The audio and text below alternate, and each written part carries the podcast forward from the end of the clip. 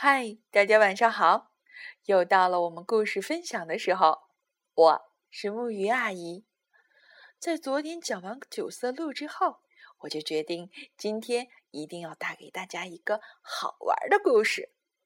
这就是来自比利时马里奥·哈姆斯的一本书，名字叫做《最聪明的大野狼》。哦，对了，这个故事的内容和我们另外一个非常熟悉的童话很像，有一点近似的地方。让我们来听一听，看看究竟是哪一本。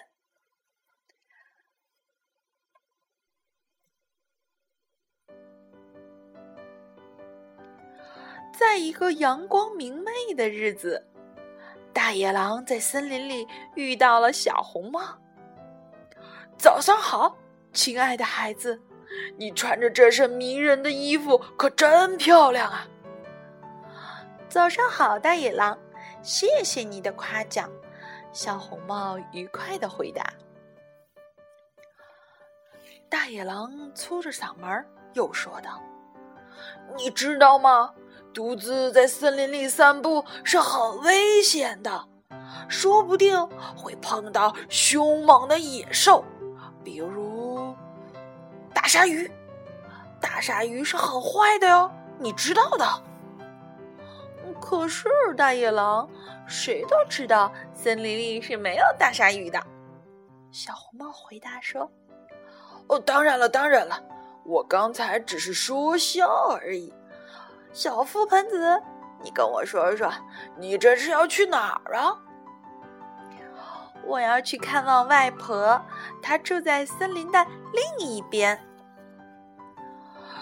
真是个好孩子，不过你干嘛走这么快呢？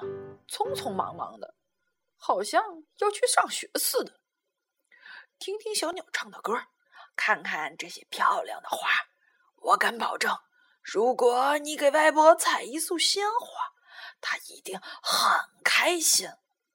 说完，大灰狼轻轻的吹着口哨，悠闲的走开了。他一转到树后，就飞快的奔跑起来。他一边跑一边冷笑道：“我是最聪明的大野狼，哈哈哈哈！今天我要好好的吃一顿大餐。”先吃外婆当正餐，再吃小醋栗当甜点。大野狼跑到小红帽的外婆家门口，轻轻的敲了敲门。掩着的门开了，里面一个人也没有。大野狼看到床上有一件睡袍，不由得心花怒放。哦哦！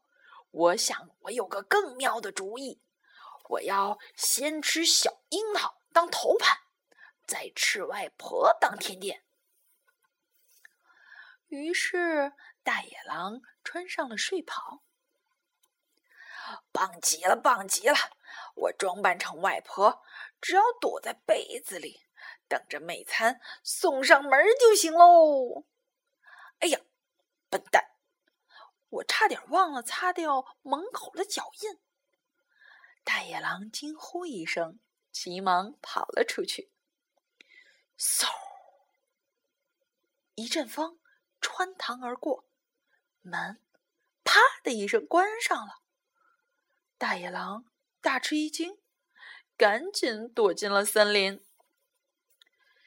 见鬼！该死！哦。早上好啊，外婆。很抱歉，我说了粗话。我的眼镜丢了，你能帮我找找吗？猎人趴在地上恳求道。大野狼一边开溜一边嘀咕：“哼，这个傻瓜还以为我会帮他呢。他要是能看清楚了，还不把我的屁股揍青？”但是刚走两三步。他就听到小熊在叫他：“外婆你好，你是要采蘑菇做汤吗？”我有点开始烦这个拜外婆的点子了，大野狼心想。于是他分拼命的扭啊扭啊，想脱下那件滑稽的睡袍。森林里回荡起一串串笑声。外婆，早上好！你要是看见了大野狼，可一定要提醒我们哦。小猪弟弟欢快的喊着，跟在两个哥哥后面，从大野狼身边跑过。哼，这几个家伙，早晚我都要收拾他们。我干嘛要扮成外婆呢？大野狼埋怨自己道。忽然，七个小矮人不知道从哪儿钻了出来，他们齐声喊了一句：“早上好，外婆。”然后接着唱道：“嘿咦嘿哟，今天天气真热呀！嘿咦嘿哟，一起开工干活了！嘿咦嘿哟，穿上我们的泳裤！嘿咦嘿哟。”赶紧跳进小溪吧！大野狼正气得火冒三丈，一位侯爵叫住他问：“喂，外婆，我在寻找睡美人的城堡，你知道在哪儿吗？”大野狼强忍着怒气没有爆发，躲到了大橡树后面。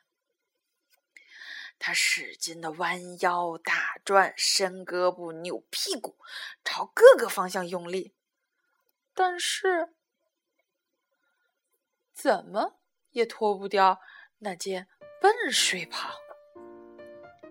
就在这时，小福盆子捧着一大束鲜花出现了。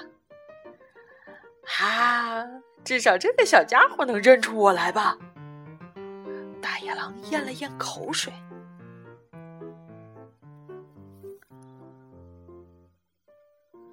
谁知道小姑娘哈哈大笑。外婆，这个狼面具真是棒极了！你看这个大脑袋毛茸茸的，还有那个烂糟糟的大尖牙，大眼睛圆鼓鼓的，你是为我准备的吗？大野狼气疯了，听完，他猛地扑向小红帽，大声喊道：“我是狼，我是最坏的大野狼，我要一口吞了你！”但是，他被睡袍绊住了双脚，重重的跌倒在地。啊，真的是啊，是啊。你真的是狼啊！不过太好玩了，你的睡袍跟我外婆的睡袍一模一样。小红帽说：“不，这件戏太不好玩了，我的牙齿全都掉了，这件讨厌的戏袍就是脱不掉。”哦。可怜的狼，摔掉了牙，连话都说不清楚了。不过，你别这么生气，这样对身体不好。别动啦，我来帮你吧。”小红帽说道。